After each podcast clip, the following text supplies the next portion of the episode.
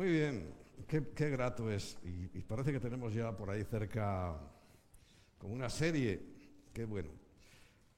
Qué bueno porque es eh, un grato placer siempre hacer lo que Dios nos ha encomendado. Y en este caso, pues fue una orden muy sencilla que era crecer y multiplicarnos. Justamente lo que estamos viendo que está ocurriendo en el mundo hablando del mundo como el ámbito general, donde a lo mejor no te has dado cuenta porque no eres buen observador, pero todo se está haciendo y preparando para exterminar a la raza humana, para subyugarla y someterla, eso no te quepa la menor duda. Pero nosotros sabemos que tenemos la unción, la protección y el cuidado de Dios. Si seguís un poquito las noticias, os habréis dado cuenta que esta semana pues como todas las anteriores, ha sido inquietante, ¿no? ¿Por qué? Bueno, la más inquietante es las amenazas del líder de Rusia de que puede apretar el botón nuclear, que si se le estorba mucho o si se le inquieta demasiado, él puede apretar el botón nuclear. Bueno, tú dirás, ¿esto puede ocurrir? Pues sí, Sí, porque en algún momento de la historia, y pensamos que va a ser muy pronto, el Señor va a intervenir, va a, tomar el control de todas las cosas. Nos advierte muchísimas, en, por ejemplo, en Mateo capítulo 24, que no es el, el capítulo, o sea, el texto que tenemos para hoy, pero aunque quiero que sepas si estudias la Biblia, si la lees con atención, para que sepas estas bases que tenemos nosotros sentadas, que Mateo capítulo 24 es para el pueblo judío y para los que pasen por la tribulación. O sea, todo esto que aquí está narrando, todas estas catástrofes y desgracias son en la gran tribulación. Pero hay cosas generales que sí están ocurriendo. Están ocurriendo que vemos como el amor se está enfriando. Fíjate, a mí tan aterrador o más que esa noticia de que Putin puede apretar el botón nuclear, me parecen las declaraciones de esta señora que han nombrado inexplicablemente ministra, que ha dicho que bueno, que la pederastia está bien. Si un niño consciente, cualquiera puede tener relaciones sexuales con el niño. Eso sí, no sé si habrá que traer un notario para que de acta. Pero lo que ha dicho esta semana, y lo ha dicho clarísimo, es que eh, puede un niño, si quiere, con quien sea, con otro niño, con, un mayor, con quien sea, si él quiere, puede tener libertad para sus relaciones sexuales. O sea, estamos llegando a un punto de depravación que yo, sinceramente, no entiendo eh, qué más tiene que pasar. Pero Dios es paciente y misericordioso, lo sabemos muy bien, porque quiere que, todos o la mayor cantidad posible se arrepientan. Incluso ella, incluso ella, que también se pudiera arrepentir, porque lo que ha dicho, las cosas que están haciendo lo que se está permitiendo es terrible. No podemos negar que hay quien piensa que los diez reyes que habla dentro del contexto profético ya están constituidos y están en las Naciones Unidas. donde sabéis que hay 10 países que son los que tienen la mayor relevancia, porque ese es el Consejo de Seguridad de las Naciones Unidas. Y por lo que vemos, todos sus planes están encaminados hacia algo catastrófico. Su obligación o su constitución para proteger a la humanidad se ha quedado absolutamente en nada. Y han lanzado una agenda y, curiosamente, hoy es 25, el 27 van a firmar un acuerdo de siete años eso, ese número para los que tenemos un poco de idea de la profecía puede darnos una, imagen o una pista. Van a firmar un, convenio de siete años, pero claro, eso no es lo, real, porque lo real es todo lo que pase con Israel, porque Israel no, no ha dejado de ser el reloj profético de Dios. Ahora, ¿eso involucrará a Israel? Es posible. Cuando ya estemos viendo las cosas ahí centradas en Israel es que tendríamos que preocuparnos. Y sinceramente no queda mucho porque tampoco podemos ignorar que en el, el establecimiento, por ejemplo, de tropas de Gog y Magog están ya en Siria, están en Irán, están en Líbano, estacionadas las tropas de Gog y Magog, para en cualquier momento actuar. ¿Y cualquier momento qué puede ser? Pues por lo que estamos viendo, cualquier cosa puede eh, lanzar ya la carrera definitiva para el, final de esta era, pero tristemente para dar comienzo a un periodo que el Señor mismo le llamó una gran tribulación como nunca antes la ha habido ni la habrá jamás. Bueno, podríamos estar hablando mucho tiempo de noticias, pero lo importante es que estemos apercibidos y que nosotros seamos capaces de distinguir y de discernir en qué momento estamos. Hemos estado hablando poco, un poquito por encima la semana pasada de la relación que hay entre Jesús y las convocaciones solemnes. Y es evidente, no tiene la menor duda. Sobre todo podemos afirmarlo con rotundidad de las que ya pasaron, o sea, las que corresponden a, la primera venida. Y cuando empiezan las especulaciones y empieza el jaleo, es cuando hablamos de las futuras. Partimos de una base. Si las primeras fueron ciertas y correctas y exactas, ¿por qué no van a ser las segundas? Quiere decir que si tuviéramos certeza de que así es, pues a lo mejor esta noche, ya sabéis, hoy es día 25 y por la tarde, según la forma de contar de la Biblia, de la Biblia, en cuanto aparezca la primera estrella o no sé qué señal exacta tienen los judíos, comienza el día de mañana. Para nosotros en nuestro calendario sería el día 26, pero para ellos, sabéis, es el día primero del mes séptimo, lo cual daría paso a que en cualquier momento el Señor puede tocar esa trompeta acompañada de nuestra partida de este mundo, lo que claramente está en la Biblia como el arrebatamiento. Ahora, saber si va a ser hoy, si va a ser ahora en esta fecha o no, eso no lo podemos saber, porque eso está en la sola potestad de Dios. Pero sí podemos saber el tiempo, y el tiempo va a ser ese. Entonces, eh, cumplido, lo, primero, ¿por qué no se va a cumplir lo segundo? Y sabéis que eran tres grandes fiestas. El John Teruaj, el toque de la trompeta, o sea, John es día y Teruaj es el, el, cuerno de carnero ese que se toca, que es el momento determinado por la palabra de Dios, en el cual al sonar la trompeta, Él nos llamará para eh, estar con Él, para celebrar unas bodas, primero un juicio, pero un juicio galardonador. En ese juicio o recibirás una gran recompensa o nada. Pero en estos días, y, y, es que a uno le estalla la cabeza, hasta hay uno, una persona que yo consideraba bastante sensato, pero ayer, ayer mismo lo escuché decir una cosa tan extraña, como que cuando seamos arrebatados, llegaremos al tribunal de Cristo, que es un tribunal totalmente distinto, porque no es para juzgar, sino es para calificar o premiar. Tú quedaste primero, tú segundo, tú tercero, etcétera, etcétera.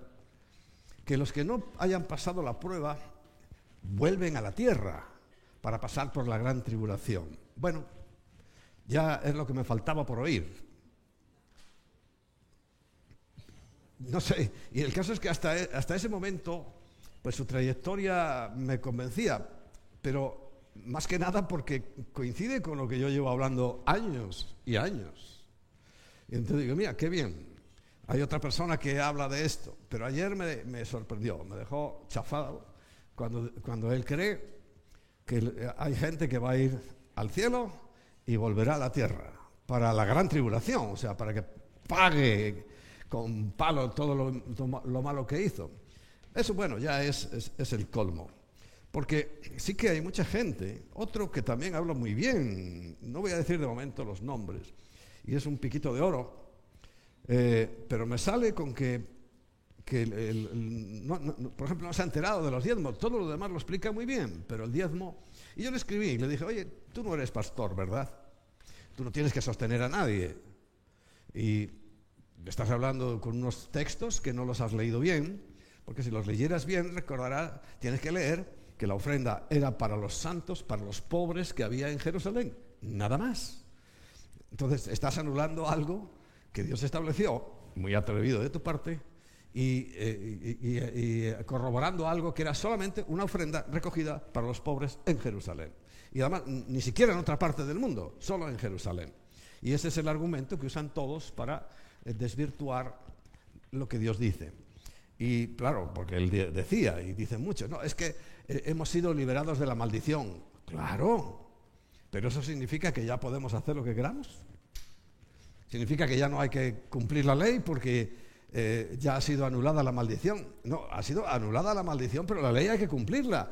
Todavía no se puede matar, y no se puede robar, y no se puede mentir, y no se puede dejar de diezmar, porque la ley lo que no hace es salvarme, pero sí, darme las pautas, el camino y las normas para vivir en eso que llamamos santidad, en la cual muchos tenemos que luchar pues abrazo partido, porque eh, entiende Dios también que donde abunda el pecado tiene que sobreabundar la gracia, porque estamos viviendo en tiempos distintos a los anteriores, muy específicos y muy concretos, donde su presencia y la fortaleza que Él nos da, y su gracia y su misericordia la necesitamos más que nunca, porque estamos en tiempos finales.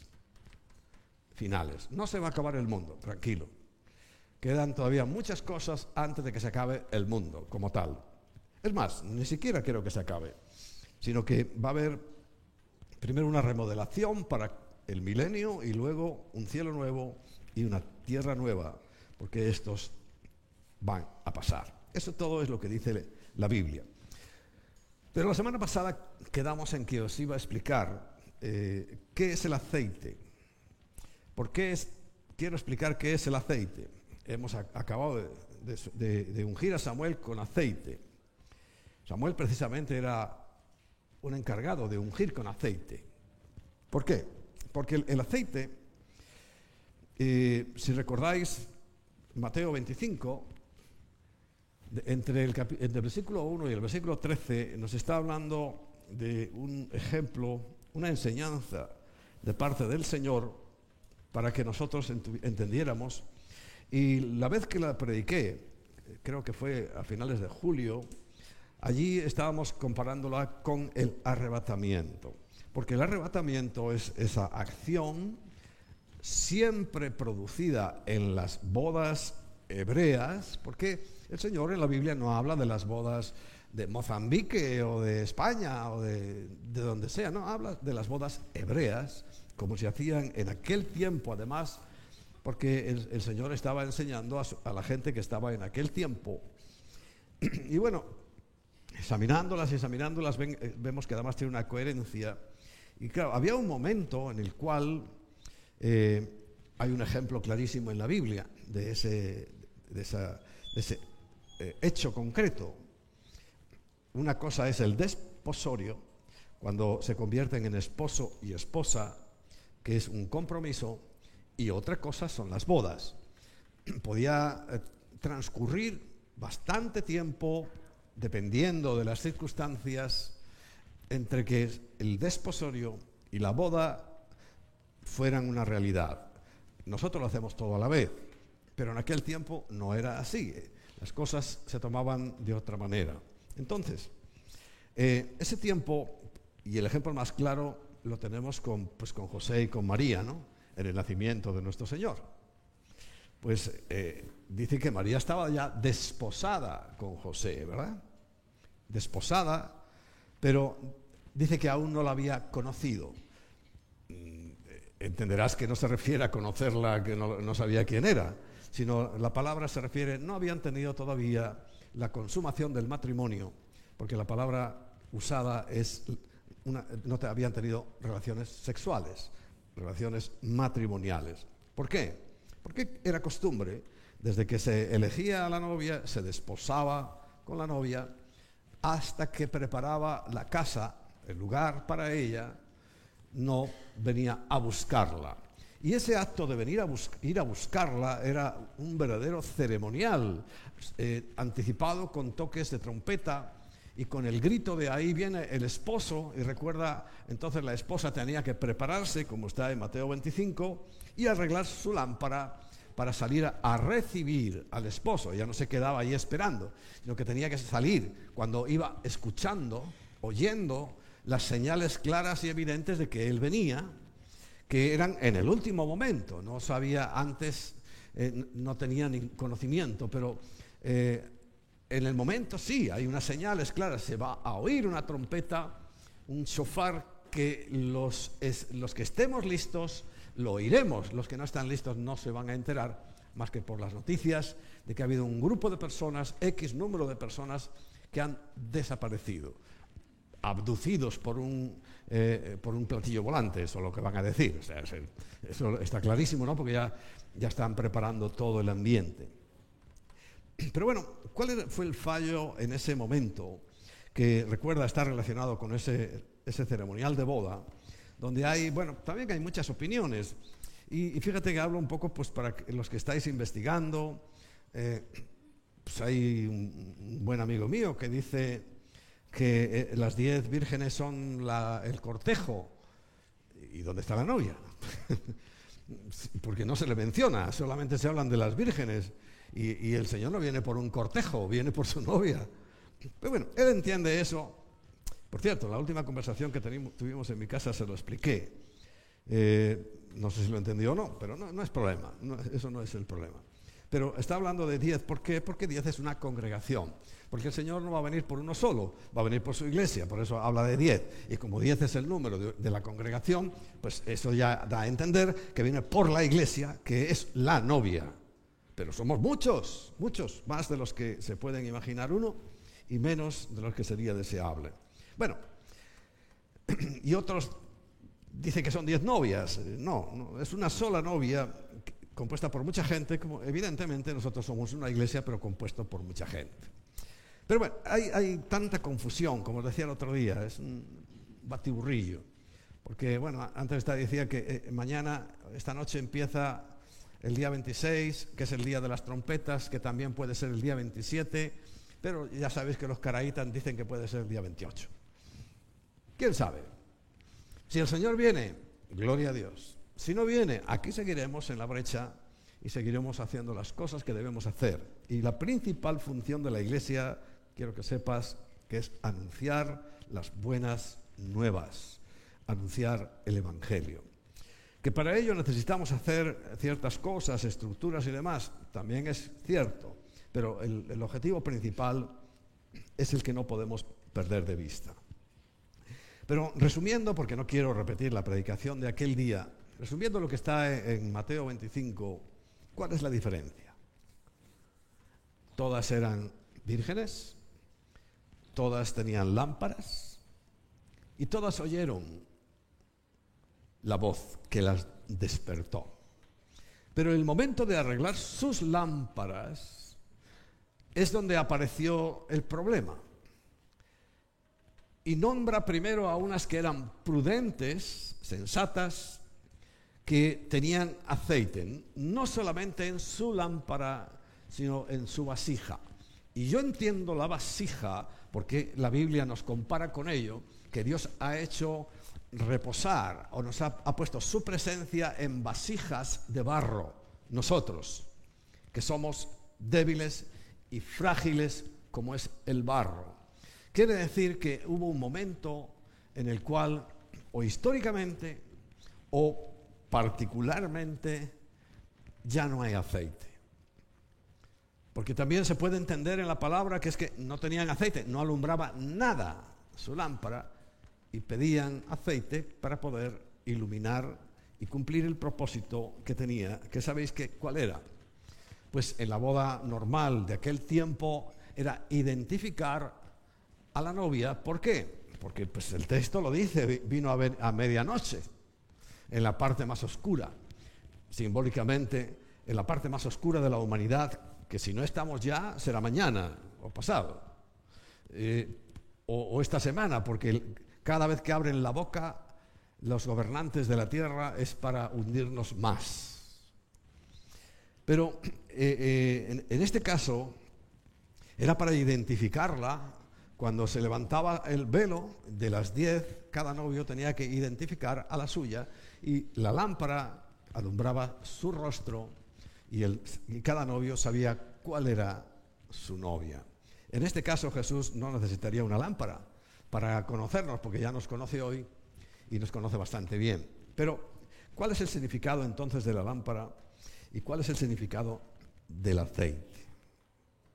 Pues es el Espíritu Santo. El Espíritu Santo que muchos se atribuyen, pero la Biblia también nos da una advertencia de que mm, cuidemos qué espíritu es de lo que estamos hablando. Porque habla de espíritus engañadores, habla de espíritus que no son el de Dios, habla de un mundo espiritual que, claro, para el común de la gente, de las personas, nos sobrepasa. Nos, nos queda muy grande el asunto. Por eso es necesario afinar y, Pablo dice, probad los espíritus si son de Dios, porque está claro que puede haber espíritus que no lo sean. Hay otro detalle que me, me, me resulta muy significativo y es el despertar porque eh, dice claramente que todas se durmieron, cabecearon y se durmieron. Quiere decir que todo, todo el mundo, toda la cristiandad, todos los cristianos nacidos de nuevo, pues estamos en cierto modo dormidos, ¿no? aletargados. Pero el despertar, claro, algunos están diciendo que va a ser un despertar de la iglesia para un gran avivamiento, pero la verdad, no hay ninguna mención de ello en la Biblia las menciones que el propio Señor dice para este tiempo, recuerda, es una pregunta, ¿habrá fe cuando yo venga? Eso no se parece mucho a un avivamiento, porque toman este despertar como que va a ser un avivamiento, pero no va a ser un despertar para algo, para hacer algo, sino que el despertar que está hablando aquí es para alguien. Tenemos que despertar porque Jesús está ahí delante. Entonces, una de las cosas que pueden significar el aceite es una necesidad de tener comunión íntima como nunca antes con el Señor. Y eso es totalmente cierto, porque nos está despertando para Él, porque es el que viene. Y no viene ya a producir un gran despertar, sino a traer un juicio tremendo sobre la tierra. Y si no vemos las causas por las cuales el Señor va a juzgar la tierra, pues entonces yo ya no sé cómo decir las cosas. Se ve que no se entiende muy bien o no se entiende todas las noticias, las guerras, rumores de guerras, pestes, hambres, terremotos, ha habido uno la semana pasada, muy importante, y sobre todo esta degradación del ser humano que está produciéndose por mandato de la ONU y eh, eligiéndose todos los presidentes, todos son del mismo corte. ¿Os habéis dado cuenta? Desde hace años ninguno ha salido por las urnas, ninguno.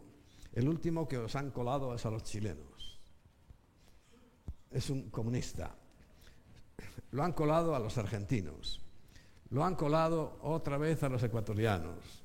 Lo han colado a los colombianos. Ay, Señor teniendo el vecino al lado, no, se han dado ni cuenta. Bueno, pero es que si la gente sí se ha dado cuenta, pero es que ha sido colado, no salió. Petro no ha salido. Igual que nuestro presidente, este no, no, ha salido, las últimas elecciones, él no las ganó de ninguna de las maneras, si es que la gente no lo puede ni ver. Pero todo viene de una misma directriz. Claro, si tú no, no vas más allá, dices, la ONU, pero es que la ONU no está dirigida por hombres, está dirigida por Satanás.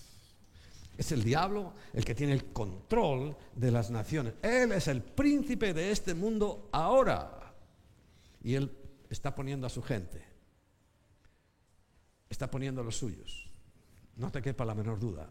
porque todos están cortados por el mismo patrón, sea Canadá, sea Estados Unidos, sea Chile, sea Perú, que ay, es el de Perú también, que majo lo colaron.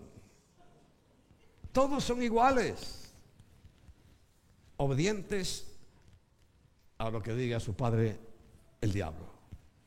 Y todos piensan lo mismo y todos dicen lo mismo.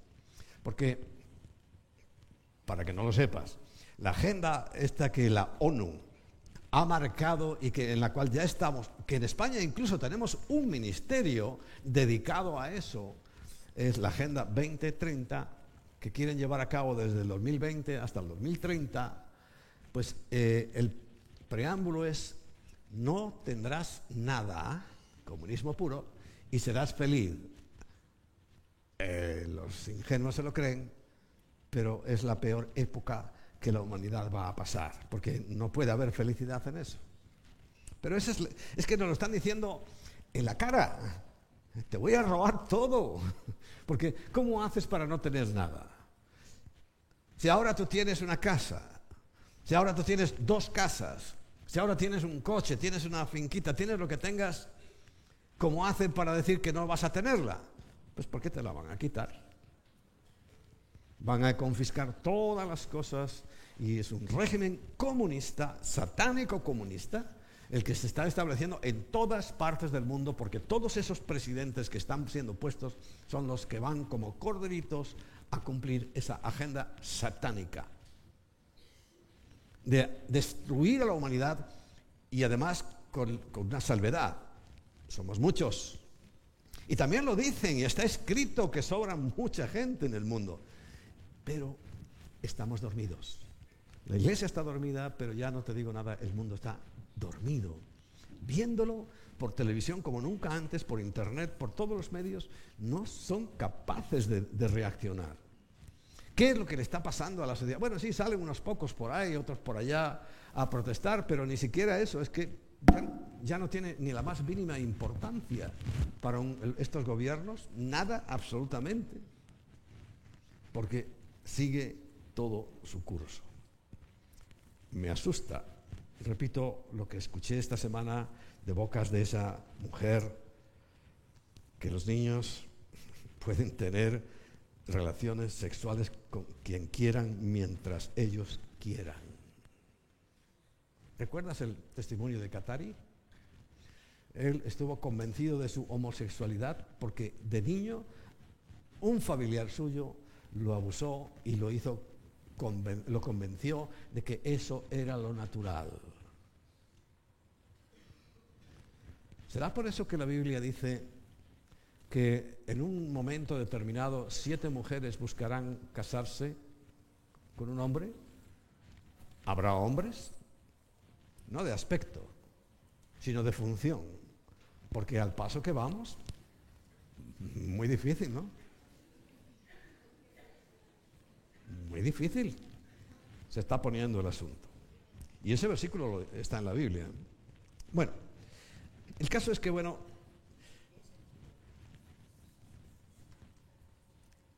la promesa que dio Jesús, lo que él habló con sus discípulos, les dijo muchísimas cosas, pero hay unas palabras que marcaban eh, la agenda de la iglesia también, nuestra agenda, y fueron las últimas que pues, él pronunció.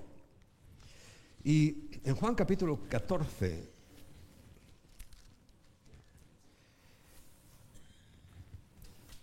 el Señor da una promesa, unas pautas para comenzar.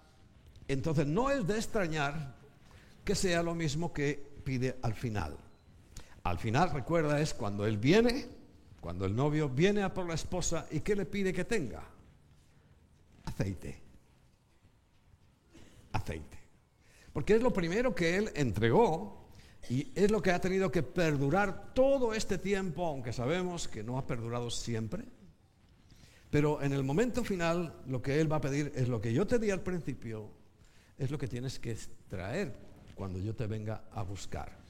Y de tal manera que si se ha perdido el aceite, si se ha perdido la presencia del Espíritu Santo, lo cual significa que no has nacido de nuevo, que hay mucha cristiandad y pocos cristianos. Muchos son los llamados, pocos los escogidos. Eso dice la Biblia.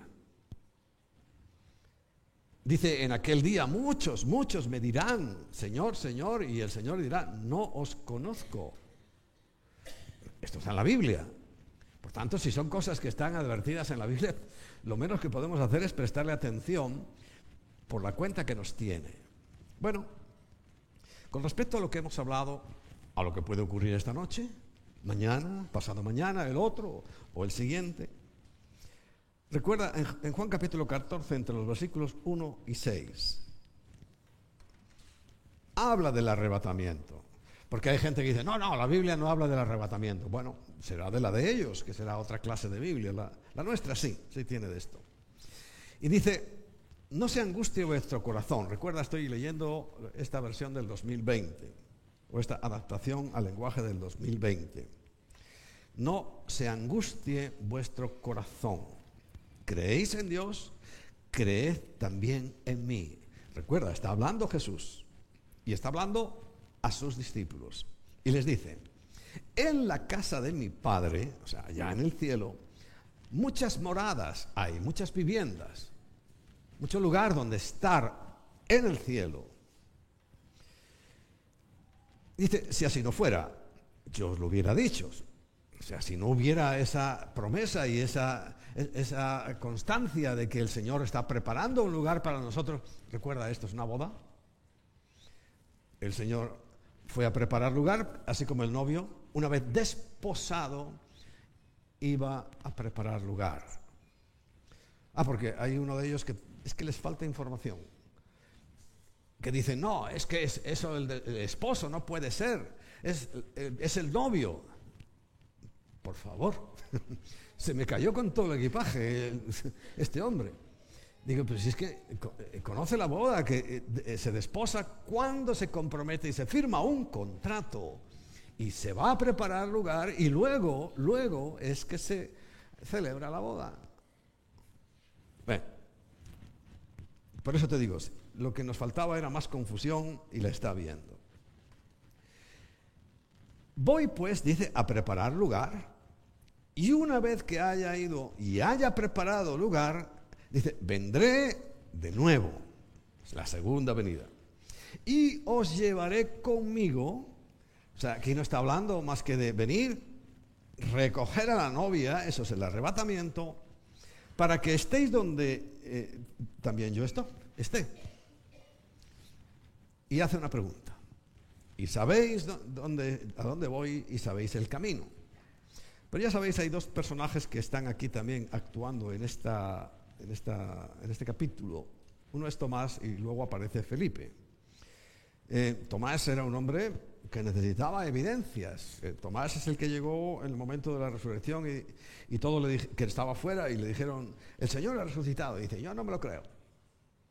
Hasta que yo no meta mis manos en, en las llagas y toque con mi dedo, no me lo creo. Bueno, está bien, y el Señor se lo permitió. Y Felipe pues tenía estas dudas que no sabía quién era Jesús ni quién era el Padre. Y le dice, Señor, sabemos a dónde vas, eh, ¿cómo vamos a saber el camino? Perdón, no sabemos a dónde vas, ¿cómo vamos a saber el camino? Y Jesús le dice algo que no lo puedes olvidar. Yo soy el camino. ¿Y por qué no lo puedes olvidar? Porque si estás atento a las noticias, sabrás que el día 15 de este mes, septiembre, se celebró la mayor y más grande reunión ecuménica de la historia. Y en Arabia Saudita se reunieron el Papa, cosa que no es de extrañar, con los líderes musulmanes, con los líderes judíos, y agárrate que vienen curvas con líderes evangélicos, que no tienen ninguna jerarquía sobre nosotros. Todos los demás sí. Pero ya sabes que gracias a Dios las iglesias del Señor podemos caminar sin depender de nadie más que de Él. Y han ido evangélicos, pero es que fueron. ¿A qué punto hemos llegado de pérdida de la noción cuando el Señor dice, Yo soy el camino. No es Alá el camino. No es la Virgen María el camino. No es ninguna de las propuestas de ninguna religión el camino. Jesús dice, yo soy el único camino. Y soy la única verdad y soy la única vida. Y dice, y todo el que no viene por mí, no viene al Padre. Y allí se celebró esa reunión. ¿Por qué? Porque Arabia Saudita, que es el que los convocó, muy astutamente ha hecho tres templos, muy estratégicos, uno para ellos, evidentemente, otro para los católicos y otro para los evangélicos. Evangélicos. Porque saben que cada uno necesita su Dios. Por cierto, muy estratégico porque en el centro hay un centro comercial. Negocio redondo, ¿no? Sobre todo si habla de nosotros, nosotros salimos disparados a los centros comerciales. Pero cualquiera. Pero fijaos, y acuden a eso. Eso, eso lo que significa es una ignorancia de este versículo que es uno de los versículos claves. Jesús dice, yo, yo, yo soy, no es una institución, es Él, una persona, el camino. Y ellos dicen, hay muchos caminos. No conocen la palabra, pero sí conocen cómo manipularos. Sí conocen cómo manipular a la gente. Sí saben muy bien las técnicas para convencer a todo el mundo. Y todo el mundo dice, ah, sí, sí, sí, hay muchos caminos, claro, claro. Pero el Señor dice que solo hay uno. Y es Él. Que a través de su carne, a través de su muerte, es que nos abrió paso a la eternidad. Espero que tú creas lo que dice la Biblia. Quiero que tú creas lo que dice la Biblia y no entres en esa dinámica. Porque había líderes evangélicos en esa reunión. Y allí no pintan nada. Ni siquiera fueron con el cuento, no, es que los vamos a evangelizar. algunos vamos con ese cuento por ahí.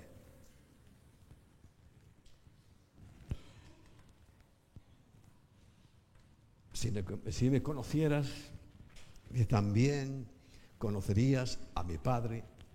Desde ahora le conocéis y lo habéis visto. Es cuando salta Felipe y dice, Señor, muéstranos al Padre. Y eso nos basta. Y Jesús le dice, tanto tiempo como llevo con vosotros y no me has conocido, Felipe.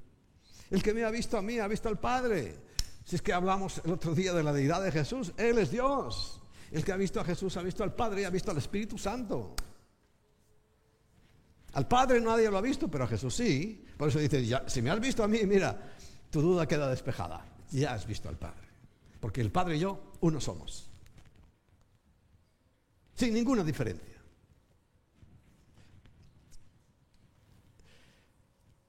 Pero además de eso, para que el tiempo de la espera fuera soportable, fuera posible, a partir del versículo 15 da la clave.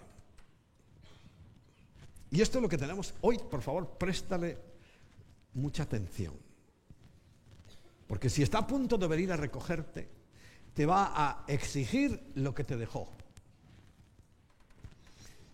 Y lo que dejó es esto.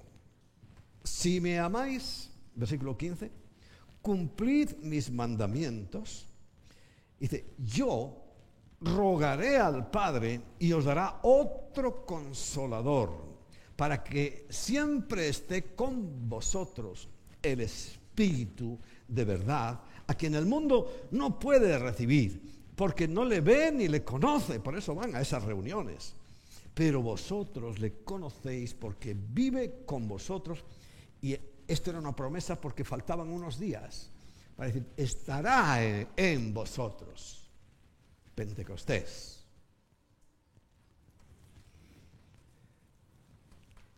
No os dejaré huérfanos. Volveré a vosotros. Vuelve a repetir. Voy a, cuando esté todo listo, volveré a vosotros. Dentro de poco, dice, el mundo no me verá más, pero vosotros me veréis. Y puesto que yo vivo, vosotros también viviréis, porque Él es el que nos da vida. Él es el camino, la verdad y la vida. Él, Él, una persona. En aquel día vosotros conoceréis que yo estoy en mi Padre y vosotros en mí y yo en vosotros. O sea, Él nos ha hecho uno con Él.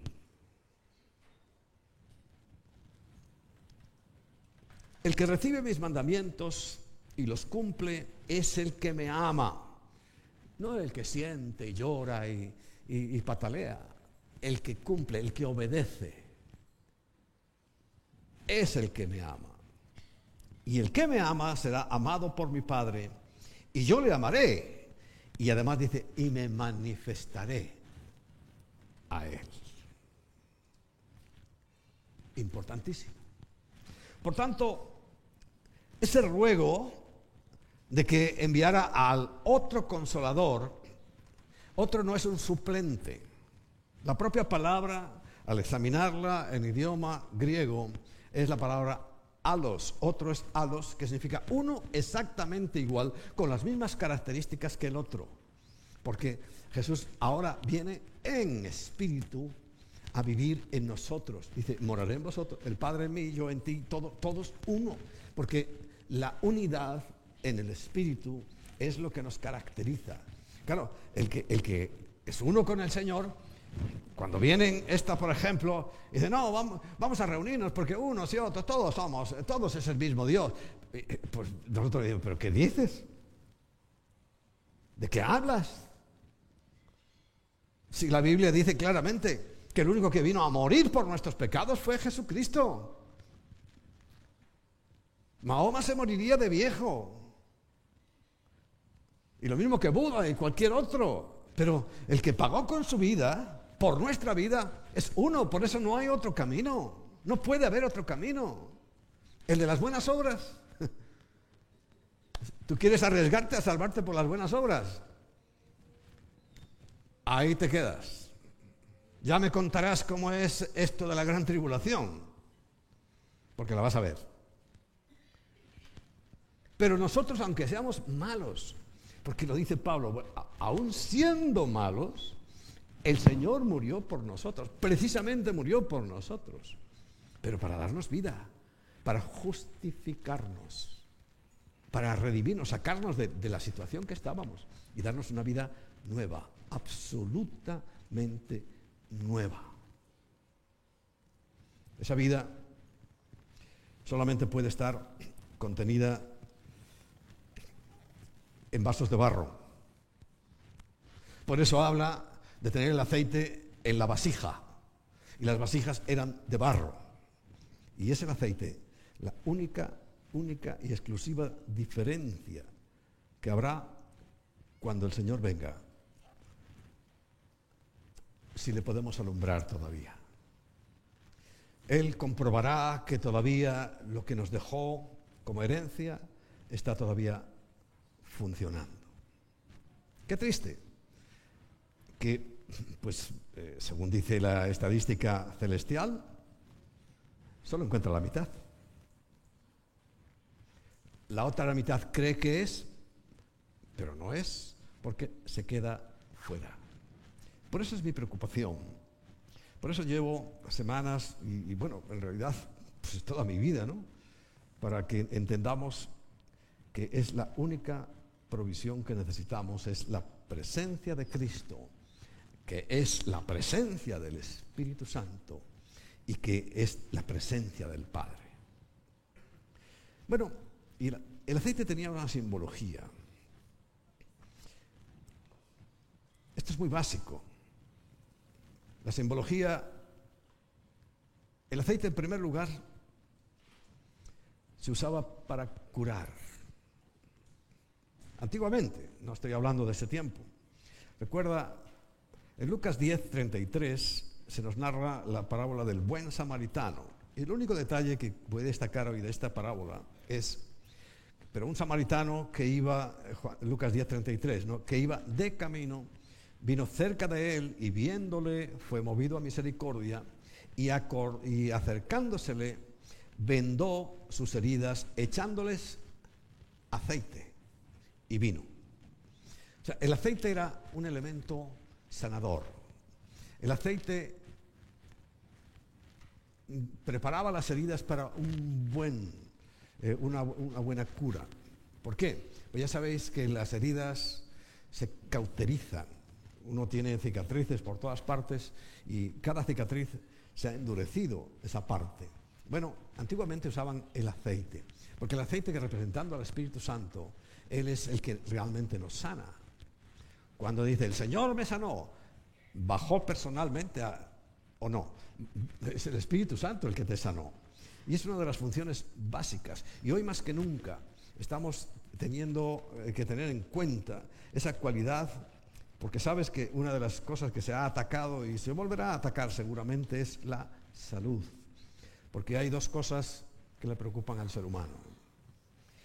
Su salud y el dinero. Tocar esas dos cosas es gravísimo, especialmente el dinero. ¿eh? Especialmente el dinero. Por cierto, no sé si es verdad, no sé si va a pasar, pero todas las ocasiones anteriores sí ha pasado que sobre esta época es cuando viene un batacazo económico. Hablan de ello. Pero bueno, siempre habla la gente, ¿no? pero yo tampoco lo descarto. ¿Qué tenemos que hacer? Pues nada, esperar y confiar en el Señor, ¿no? Porque Él sí sabe. Y aunque pase lo que pase, Él tiene poder para cuidarnos. Pase lo que pase, Él en Mateo capítulo 6 nos dice, por nada estéis afanosos porque dice, yo os voy a dar todas estas cosas. bueno, eh, yo podría decirte, y te lo digo, como precaución, si puedes, si puedes, si te da tiempo, pues prepara algunas cosas, ¿no? No está mal tener ahí unos garbanzos de reserva y unos espaguetis. No está mal. Pero eso no es lo que Dios dice. Cuando el Señor en Mateo 6 dice, confiad en mí, porque si yo cuido de las aves, cuidaré también, dice, eh, ir preparando garbanzos, espaguetis, tomate en, lata y eso para... No, no, eso no es fe, es prudencia. Ya sabes que yo, pues en mi mente administradora, cuando dos cosas coinciden, que es que puede ser y, estar preparado, bueno, puede ser que venga una crisis y si yo tengo los tomates y, los espaguetis, hombre, mira, me va a venir fenomenal. Pero nada más. Porque el llamado es a confiar en Dios. En que Él es capaz de sobrenaturalmente, porque naturalmente es eso, sobrenaturalmente proveer las cosas. Por eso sí, hay algunos que dicen con muy buena intención, igual que te lo digo yo, no, prepara y haz cosas, haz lo que quieras. Pero venga lo que venga y pase lo que pase, si tu confianza está en Él, bueno, Él sabrá por dónde te saca. Ya os dije, si nosotros tenemos preparado comida, porque yo sé que se va a quedar gente. Porque yo sé que, que se va a quedar algunos de vosotros.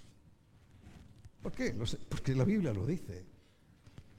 Y ante esa situación, ahí sí va a haber que depender de las circunstancias exteriores.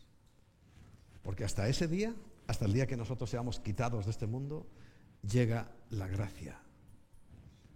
A partir de ahí se acaba la gracia. A partir de ahí todo es ley. ¿Y recuerdas? ¿Habrá salvos en la gran tribulación? Sí. Muchos oidores olvidadizos. Muchos. Y otros que aterrados por lo que va a ocurrir buscarán a Dios. Que tal vez los oidores olvidadizos de repente se van a acordar, ya demasiado tarde, para su salvación eh, eh, eh, y, más bien para el arrebatamiento, ¿no? porque salvos va a haber. Y ellos le contarán. dice, mira, yo fui tonto. Lo oí, pero no lo creí. Y aquí estamos.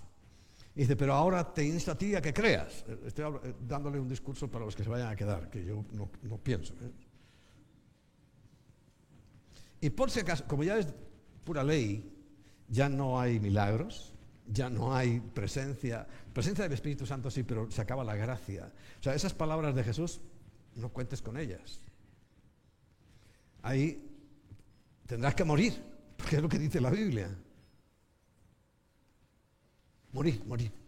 Porque si tú no aceptaste que ya Cristo murió por ti, pues es lo que dicen Hebreos, ya no va a volver a morir otra vez, ¿no?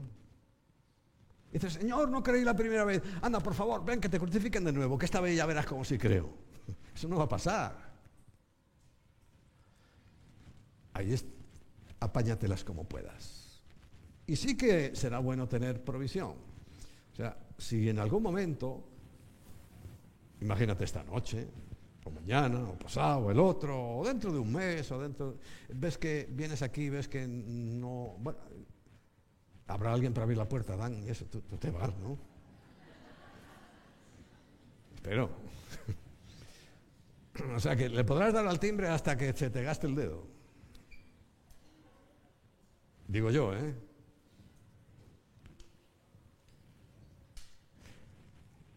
Por ahí encontrar. Rebusca, rebusca, tú rebusca aquí y en el redín que algo vas a encontrar. Algo hemos dejado preparado. Si me acuerdo, dejaré una nota. Para que no tengáis que revolver todo, ¿no? Pero vamos, ya más o menos. Y, no, creas que es broma, esto puede ocurrir. Es que la, dice, la Biblia dice que va a ocurrir. Y que la, la, sorpresa es que tienen que morir decapitados y veo una gran multitud, que ese es el gran avivamiento en la tribulación y dice, ¿de dónde? ¿Quién son estos? Dice, son los que han salido de la gran tribulación, pero han muerto por causa del Señor. Han tenido que pagar ya con sus vidas. Por eso siempre te digo, ¿tú crees que Jesús pagó por tus pecados? Bien hecho. Si no lo crees, tendrás que pagar tú. Esto es así. Y además son lentejas, ¿eh? si las quieres las comes, si no las dejas. No hay, aquí no hay, no, bueno, es que si te portas bien, Primero, no seas mentiroso, tú no te portas bien. Segundo, es que aunque te portes bien, no vas a ir. Porque estás menospreciando la obra de Cristo. Estás diciendo, sí, sí, sí, muy bien, tú hiciste una gran cosa. Pero yo soy capaz de salvarme por mí mismo. O sea que es decir, sobra todo lo que has hecho. Hay otra cosa que hace el aceite, que se usaba el aceite, que es para dar luz, ¿no? Para entender la palabra, para ver, hay que, tienes que tener una luz. Y es una luz que tiene que arder en nuestras vidas, en nuestros corazones. En Lucas también, mira el pajarillo. Este ha oído en Mateo 6, dice que él cuida de las aves. Pero es el Señor, ¿eh? Sabes que esto, aquí viven muchos durante la semana. Y ahora en invierno más, se meten aquí dentro porque pueden entrar por muchos sitios. Y esto está lleno de pajarillos. Y este se ve que es, evangélico, se ha quedado. Diciendo, a, mí me interesa eso.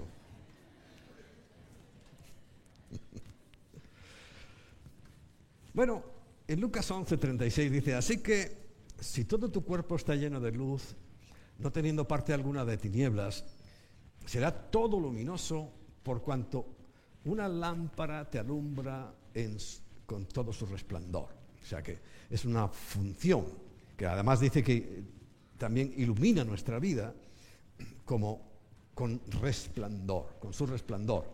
Y el conocido Salmo 119, 105 dice que lámpara es a mis pies tu palabra y lumbrera a mi caminar.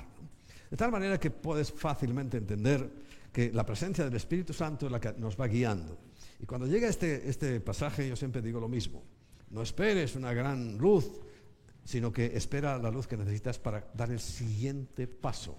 Porque esas lamparitas no servían más que para eso, para tener luz y dar el siguiente paso y no caer.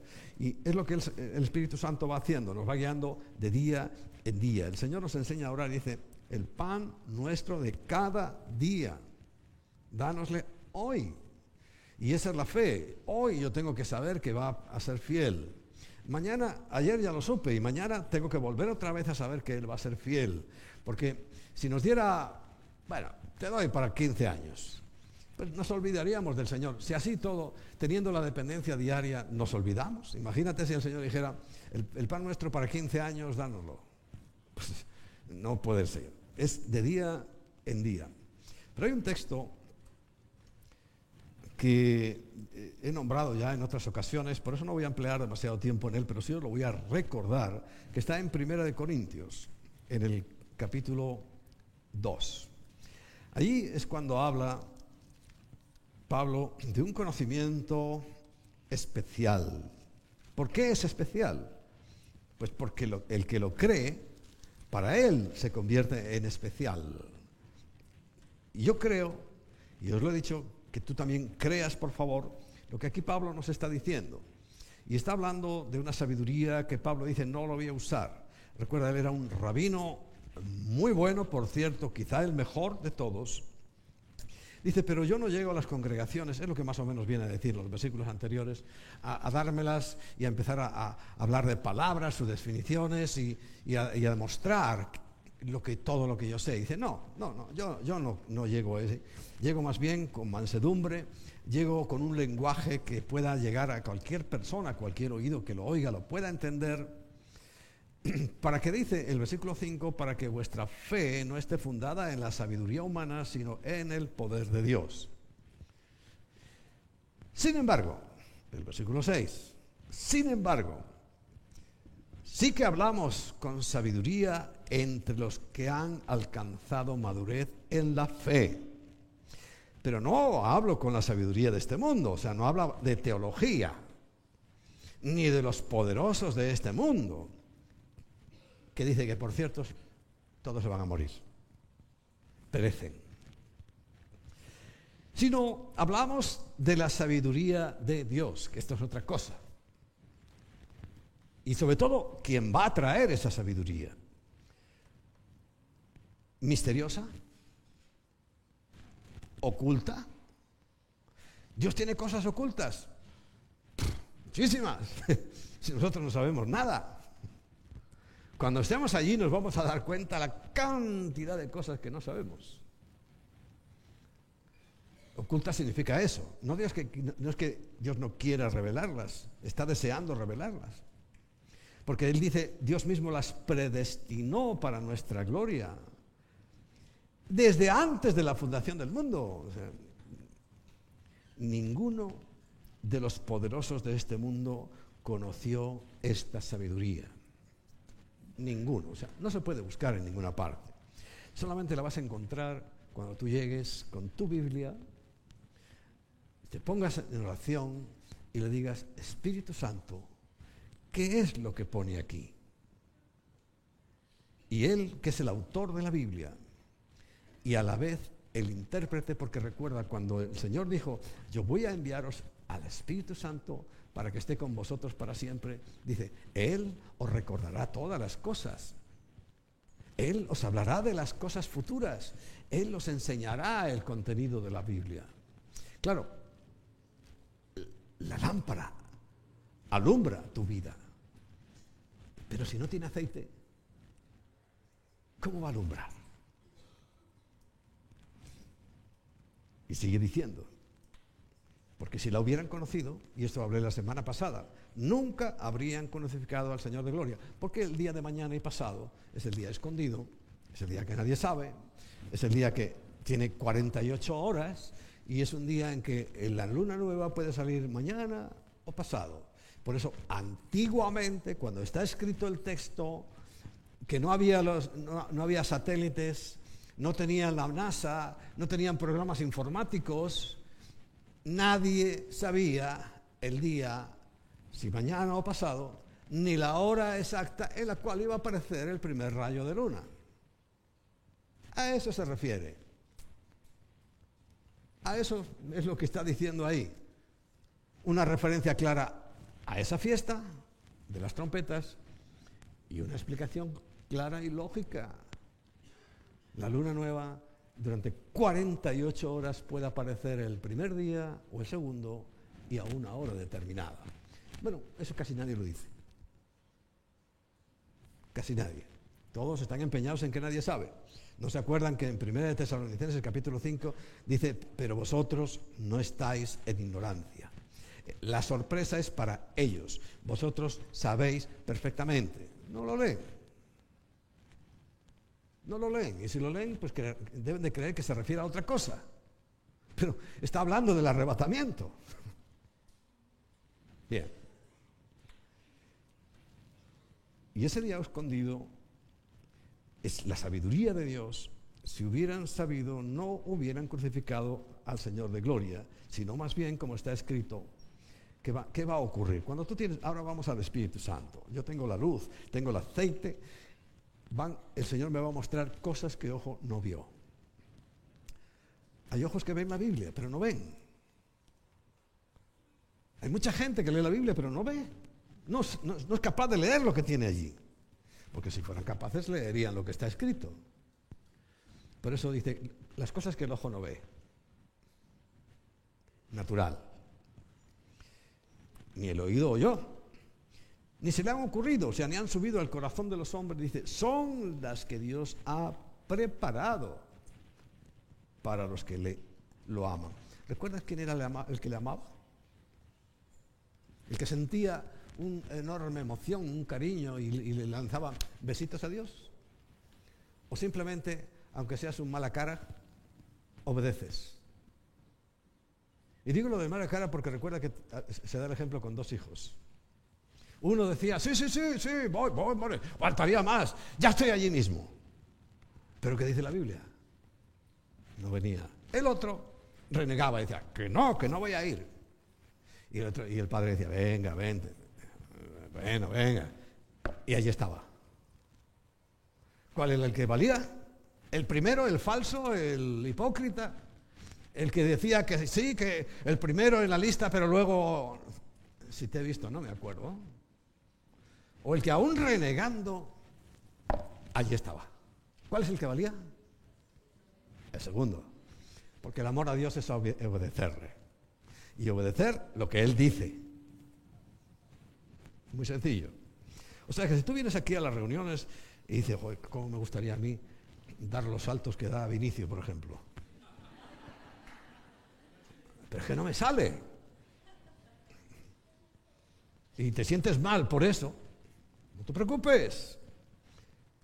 Porque además te digo algo, Vinicius da salto y obedece. Tú confórmate con obedecer. Tú confórmate con cumplir la palabra y ya está. Ahora, si das saltos, Mejor que mejor. Se ve esto más animado.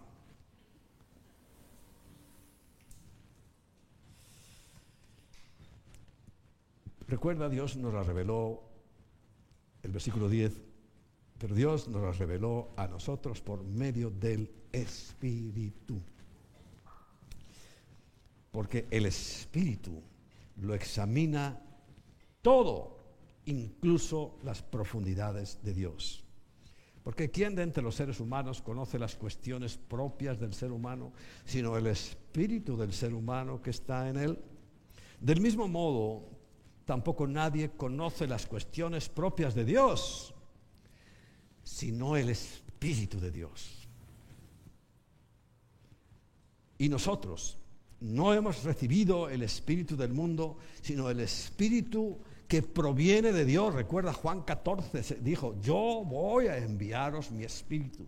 Y hemos recibido el espíritu que proviene de Dios para que conozcamos lo que Dios nos ha dado. Muy sencillo. Muy sencillo. Es imposible conocer a Dios que su palabra alumbre nuestros corazones, porque sin el Espíritu Santo, aunque lo tengas delante, porque cuánta gente tiene la palabra de Dios delante, pero no son capaces de entender lo que ahí pone. Muchísimas. Sorprendentemente, muchísimas. Otra función del Espíritu Santo es la unción. Antiguamente, pues se ungía a reyes, por ejemplo, primera de Samuel, ¿recuerda Samuel? Capítulo 16, versículo 13. Y Samuel tomó el cuerno del aceite y lo ungió a David en medio de sus hermanos y desde aquel día en adelante el espíritu de Yahweh, desde aquel día en adelante, no antes, vino sobre David. Quiere decir que, por ejemplo, Saúl, algunos dicen que Saúl estará en el infierno, pues yo creo que no, porque era un ungido y la unción permanece para siempre. Pero como las circunstancias eran estas, que el aceite venía la unción y se podía ir, y de hecho se iba, pues puede que esté en el infierno. Pero eso lo vamos a ver cuando estemos en el cielo y veamos que no está. Espero que no sea que llegues al infierno y te lo encuentres ahí delante.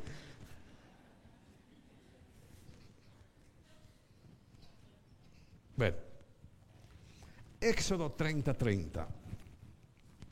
Cuando está preparándose todo el sistema antes de Cristo, preparatorio para la venida de Cristo, le dice, ungirás también a Aarón y a sus hijos y los consagrarás para que sean mis sacerdotes. que para ejercer el sacerdocio necesitaba alguien echarle aceite en la cabeza y Moisés echó aceite en la cabeza de Aarón. Y ya está. No había más personajes y profetas que tuvieran la presencia del Espíritu Santo. Pero el Señor recuerda, dijo algo que, ya a tiempo pasado a veces se nos, nos pierde un poco la esencia, pero para ellos era expectante, porque estaban esperándolo. El profeta Joel se lo había predicho, profetizado, pero nunca había llegado ese momento, porque ellos sabían muy bien que los reyes se ungían, que los sacerdotes se ungían y, que había ciertas personas, ciertas personas, pero ¿cuál era la promesa? Que el Espíritu sería derramado sobre todos. Por eso les dice el Señor, iros, no os vayáis de Jerusalén, quedaros en el mismo lugar donde estuvimos cenando, allí esperad la promesa del Padre. Y con una promesa en Hechos 1.8 le dice, pero recibiréis poder. Claro, los reyes tenían poder, ¿no? Los sacerdotes tenían poder. Lo que un sacerdote decía, nadie lo podía contradecir. Lo que un rey dice, nadie lo puede contradecir. Pero ahora no es para un poder terrenal, en ese sentido. Dice, recibiréis poder cuando haya venido sobre vosotros el Espíritu Santo. Recuerda que en Juan 14.1 ya se lo había dicho. Yo me voy, pero tranquilos, os voy a mandar al Consolador. Os voy a mandar al Espíritu Santo. Y aquí le está diciendo lo mismo. Cuando haya venido sobre vosotros el Espíritu Santo, pero en este caso ya no solamente es como acabamos de leer en Corintios para conocer las cosas, sino para tener ese poder, pero ya no para ser autoritario como un rey o, o como un sacerdote, podía ser caprichoso, sino para ser testigos Dice, lo primero en Jerusalén, en tu ciudad. Después en Judea, la provincia. Después en Samaria, era la próxima provincia. Y finalmente hasta lo último de la tierra. Y esto es lo que va a pedirnos el Señor como cuentas. En ese tribunal que os mencioné, las cuentas que nos va a pedir es estas. ¿Qué hiciste con la unción que te di. No era para decir estupideces. No era para que los miembros de tu congregación tuvieran la casa que quieran, el coche que quieran, la mujer que quieran, el, marido que quieran. No, no, era eso la unción que yo di.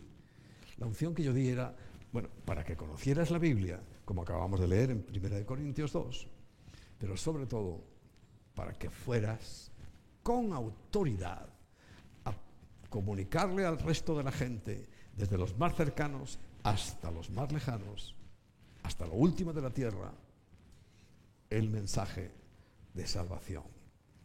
No te olvides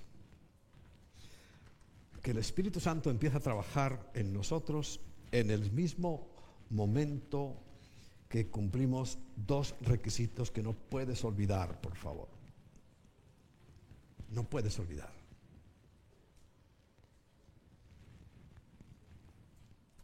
Marcos capítulo 1, versículos 14 y 15.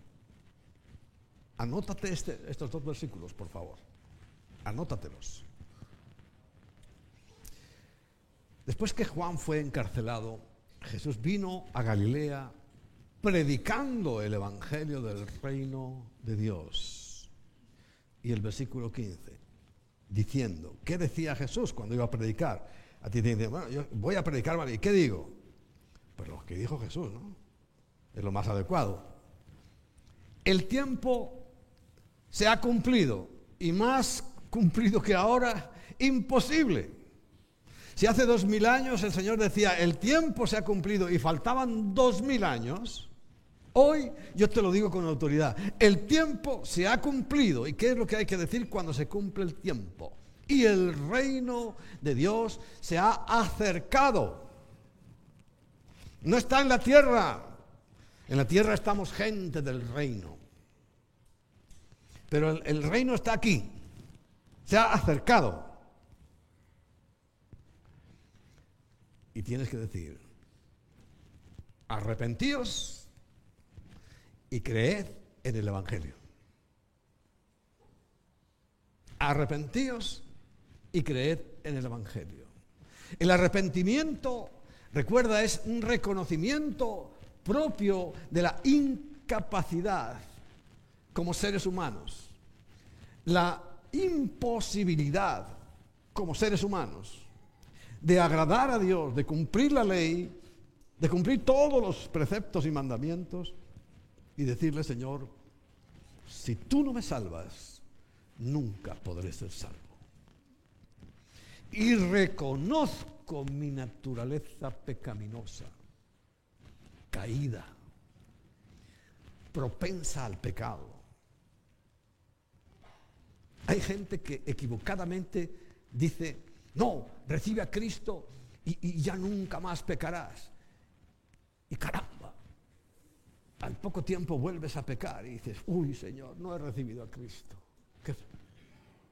Ese es un mentiroso el que ha dicho eso.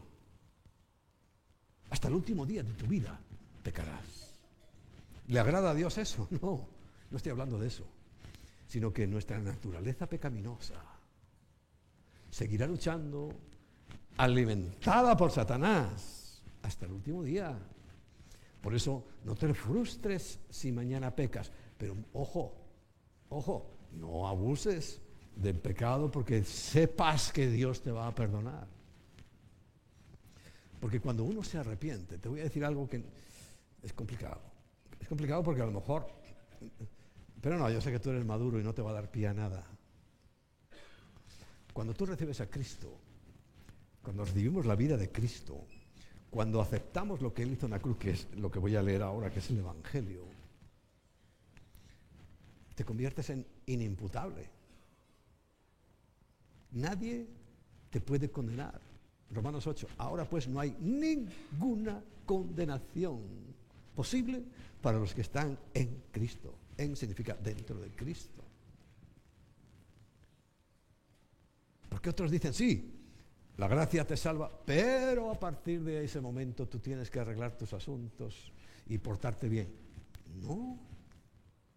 Sería volver a decir algo, una verdad muy, muy, muy a medias y muy equivocado con la Biblia. Porque si pudiéramos caer, ya estaríamos todos caídos. Y caemos, pero no de la gracia. Y caemos, pero no perdemos lo que el Señor, el Señor ganó y nos dio. Imposible. Imposible. Claro, creed en el Evangelio. ¿Pero qué es el Evangelio? capítulo 15. Primera de Corintios, capítulo 15. Hay un resumen perfecto de lo que es el Evangelio. Te lo leo en esta versión. Ahora, hermanos, os recuerdo el Evangelio que os he predicado. El Evangelio que os he predicado. Que es que es el Evangelio que recibisteis, en el cual seguís firmes. Por medio de este Evangelio, por eso el Señor dice, vosotros tenéis que decir, arrepiéntete de tus pecados, claro, pero sobre todo de tu naturaleza pecaminosa e imposible, impotente. Y sigue este camino. Porque por medio de este Evangelio, este único Evangelio, seréis salvos. Pone un condicional, si retenéis la palabra que os he predicado. Es que hay gente que no, lo, no la ha retenido. Por eso hay gente que tiene virginidad en cuanto a, que es novia de Cristo, tiene su lamparita, pero no hay aceite. 50% ahí. Yo espero que el porcentaje cambie. Pero me temo que si cambia es a peor. Si lo retienes. Y eso, la salvación es imposible que la ganes, pero, pero la comunión es cosa tuya.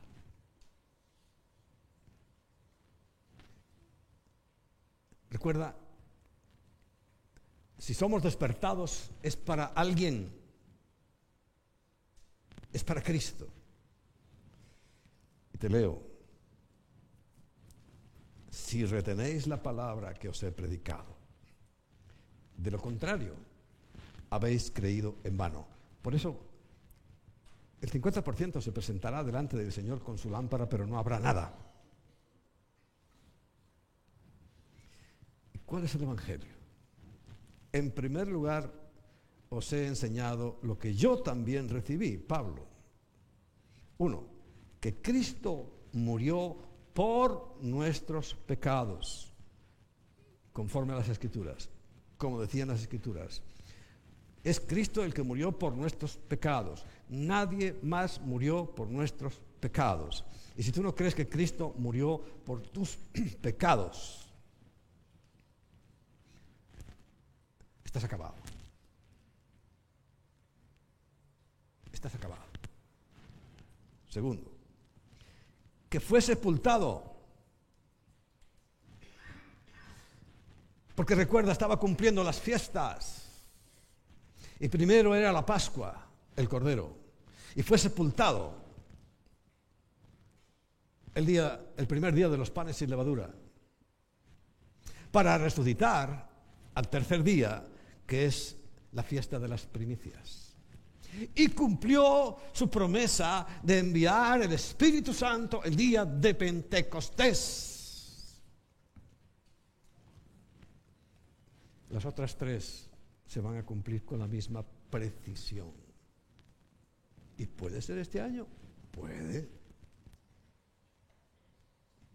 Si algún pánfilo quiere decir que yo he dicho que es este año, que lo diga ya, a estas alturas ni me importa. Yo no he dicho eso. He dicho puede. Porque sé que algunos entienden pues no sé por, por los oídos. Mira, no es lo mismo tener orejas que oído. ¿eh? Por eso el Señor dice, el que tenga oídos para oír. Porque un sordo tiene orejas, pero no oye.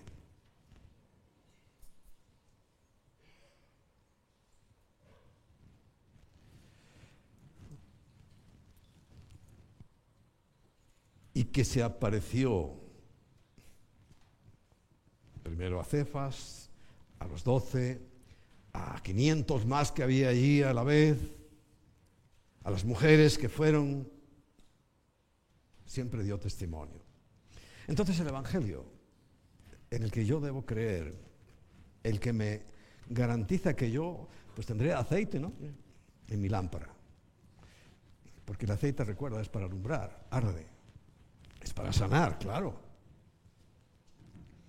Y también es la garantía que nosotros tenemos de que como el Señor nos dio en Pentecostés el aceitito, el, Espíritu Santo, si yo no me presento delante de Él con el aceitito, las puertas se cerraron.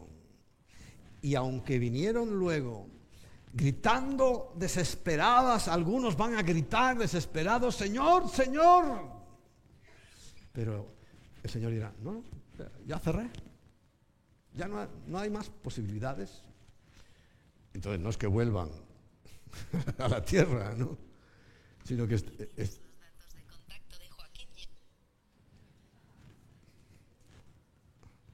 Y en ese momento empieza el llanto y el crujir de dientes. ¿Qué es la qué? La tribulación. Morirán.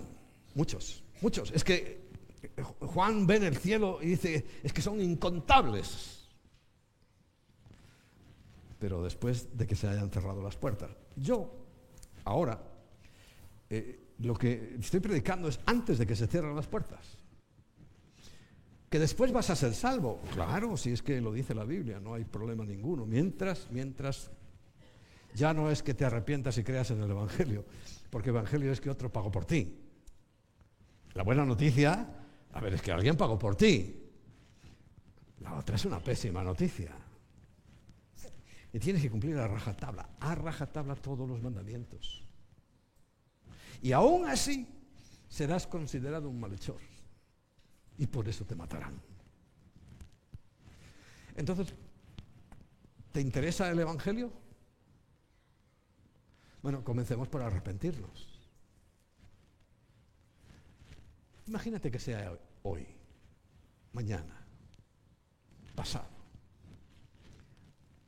A la final trompeta, porque el Señor lo dice clarísimo, se tocará la trompeta. Lo único que tienes que hacer, ¿qué es? Arrepentirte y creer en el Evangelio. Es lo único que hizo el ladrón que estaba crucificado con Jesús. Y por eso está en el paraíso. No le dio tiempo a bautizarse, no le dio tiempo a salir a evangelizar, ni a hacer obra social. Porque él hizo exactamente estas dos cosas. En el momento que le habló Jesús, se arrepintió y reconoció, Señor, yo no soy digno de ti. Tú sí eres inocente. Y creyó en el Evangelio. Porque ¿qué le dijo Jesús? Ciertamente te digo que hoy mismo estarás conmigo en el paraíso. Y él lo creyó y está en el paraíso.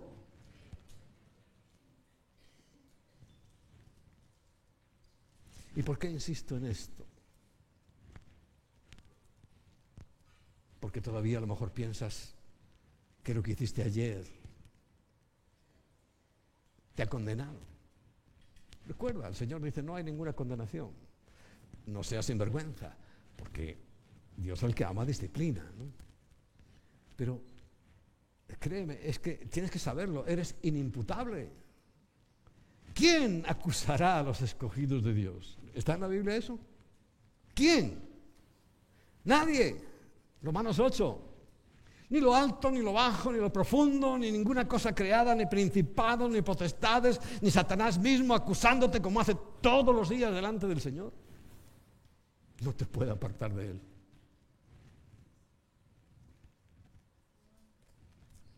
Así que, por favor, haz estas dos cosas. Es lo que hoy el Señor quiere que hagamos. He orado y orado y le he dicho, Señor, ¿qué quieres que diga? Y di lo que sabes. Yo voy a buscar aceite, porque el aceite va a hacer iluminar tu vida, entender lo que yo he dicho, que la mayoría de la gente va a perder, su vida porque no entienden, no entienden lo que está escrito porque no tienen luz y no pueden ver. No pueden ver. Tú si tienes luz, si tienes tu aceite preparado, vamos a ponernos en pie en esta mañana.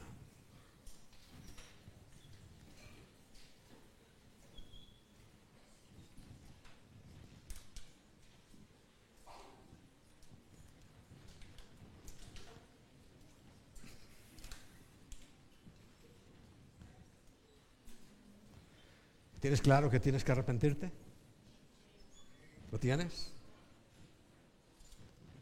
¿Lo has hecho? Si no lo has hecho sinceramente, hazlo hoy. Ahora. Recuerda, la gente de Jesús no va a arreglar asuntos para luego volver. La gente de Jesús en el momento acepta el reto. Y este reto lo tienes que aceptar ahora. Es arrepentirte. Es reconocer. Es dar la vuelta. Para que el camino por el que ibas le digas, Señor, ya no voy a seguir por ahí. Tú solo no vas a poder, también te lo digo. Pero es lo primero que tienes que reconocer.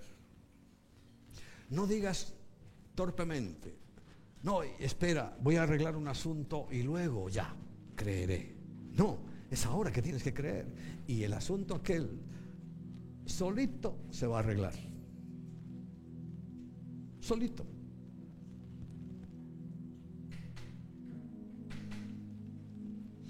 Si es cierto, que creo que sí lo es,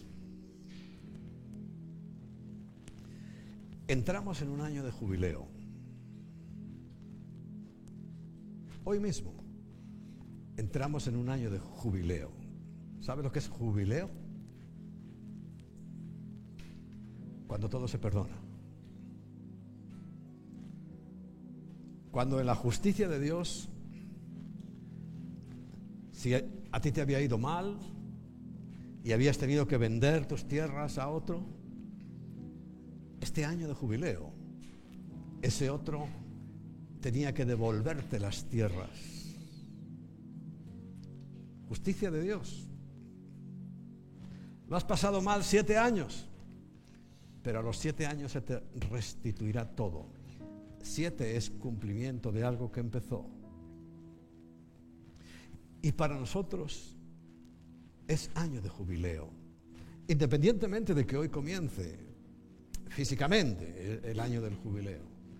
Sabes que para nosotros toda nuestra deuda está perdonada y nos ha sido restituido todo.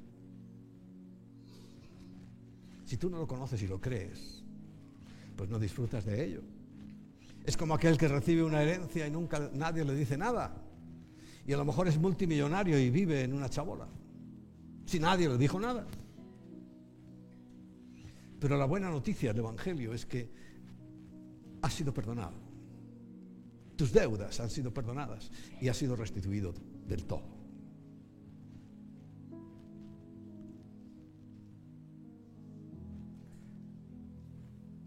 Después de arrepentirte, la única manera que vas a tener vida es cuando tú reconozcas lo que hizo Cristo. ¿Tú lo reconoces? ¿O crees que todavía falta algo más? ¿O crees que todavía tú puedes aportar algo a lo que hizo Cristo? Si es así, por favor, hoy desterra ese, ese, pensamiento de tu vida, de tu mente, de tu corazón. Porque su obra es completa. Él habló con el Padre y le dijo, consumado es, ya está hecho. Y todo el que se atreve a añadir algo a partir de ahí, no entrará en el reino de los cielos. Por eso muchos dirán en aquel día, pero si yo fui un excelente religioso, si yo no falté ningún domingo, si es que yo eh, me apuntaba a, todo, es que, es que yo cantaba hasta desgañitarme, es que yo danzaba como loco, ¿cómo me dices que no me conoces? y el Señor dirá, es que no te conozco. porque no tienes mi presencia. Es Cristo el que te salvó. Y como el tiempo se ha cumplido, prepárate, alístate. Imagínate que hoy suena el toque del sofá. Hablaba de ayer con Natanael que no hay señales para el arrebatamiento. Bueno, hay una, pero es tan inmediata que es oírlo ya. el sonido del chofar y el grito de que ahí viene el esposo. Y entonces salimos a recibirlo en el aire. Qué maravilla, ¿no? Y la señal es tan cercana en el tiempo que es que si la oyes no puedes pensárselo. Si la oyes es que ya eres elegido y es para ya. De las otras señales hay muchísimas. Cada día aparecen más y más confirmaciones de señales que anuncian su venida. Pero no por su novia. Su venida a juzgar este mundo. Abre tu corazón. Si Él está en ti, Él está en ti, es porque tú le has invitado. No porque yo hable. No es porque yo haga una oración para que entre Cristo en ti, eso no vale para nada. Es porque tú le has dicho, Cristo entra en mí. Tú se lo has dicho. Hazlo, por favor. inmediatamente entrará, porque su fidelidad está por encima de todo, es incuestionable. No puedes pensar, bueno, es que a lo mejor, a lo mejor nada. Si tú se lo pides, Él entrará. Está deseando. Hace dos mil años está deseando entrar en cada corazón del hombre, del ser humano. Hace dos mil años está hablando a través de evangelistas, de circunstancias, aún de catástrofes. Porque tristemente en su angustia me buscarán, dice la Biblia. Pero no esperes. Hoy mismo, si tú le dices, Señor, ven, Él viene. perdona todos tus pecados porque todos tus pecados fueron puestos sobre Él. No dice serán, fueron puestos sobre Él. Eso es lo que tienes que creer. Si estas dos cosas sencillas, arrepentirse y creer en el Evangelio, se han producido en tu vida, te felicito. Nos veremos en el reino de los cielos, que se ha acercado, pero muy pronto traspasaremos el cielo para ver con nuestros propios ojos el lugar donde el Señor está. Porque Él ha dicho, donde yo estoy, quiero que vosotros estéis conmigo. ¿Lo crees? Pues juntos vamos a darle gracias.